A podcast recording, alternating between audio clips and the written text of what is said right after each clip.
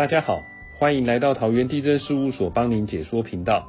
居住在桃园市的听众有福了，继上一波跟各位分享如何取得建物权状的流程后，今天要再深入介绍建物第一次测量，还有桃园市政府地震局额外提供的便捷预审服务。在建物第一次测量的作业环节中，建物面积的测算是作业过程中的重要一环。那么地震机关是怎么知道建物的面积呢？首先，我们将建物依据新建完成的时间点分成两类。第一类建物属于实施建筑管理日期之前就已新建完成的建物，针对这类型合法的房子，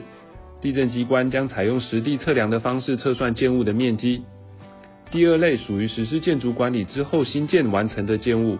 针对这类型具有政府合法使用执照的合法建物，权利人只要检具使用执照竣工图说。就可以向地震机关申请采转会的方式办理建物第一次测量。在这边补充，所谓转会的意思，就是测量人员依据使用执照竣工图说里面所绘制的尺寸及位置，办理测绘及计算面积等工作。至于实施建筑管理的日期为何，因为和建物坐落的土地位置有关，建议申办前可先向辖管地震事务所电话查询。再来。如果建物领得使用执照的时间点在一百零二年十月一号以后，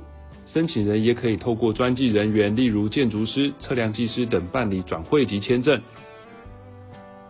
再来报一个您一定要知道的好消息，在专技人员转会及签证的制度下，为了提升建物所有权第一次登记的作业效率，桃园市政府地震局自一百一十一年下半年起，进一步推出建物标示图预审的服务。申请人等待合法使用执照的同时，即可向辖管地震事务所申请预审服务。待使用执照取得后，即可将预审完成的建物标示图向辖管地震事务所申办建物所有权第一次登记。同步预审的方式，不止节省您的时间，还有一个重点是不需要缴纳任何预审的规费哦。如果有申请上的需求，欢迎向各地震事务所测量课洽询。最后。希望大家喜欢我们桃园地震事务所帮您解说频道，不要忘记帮我们按赞哦，拜拜。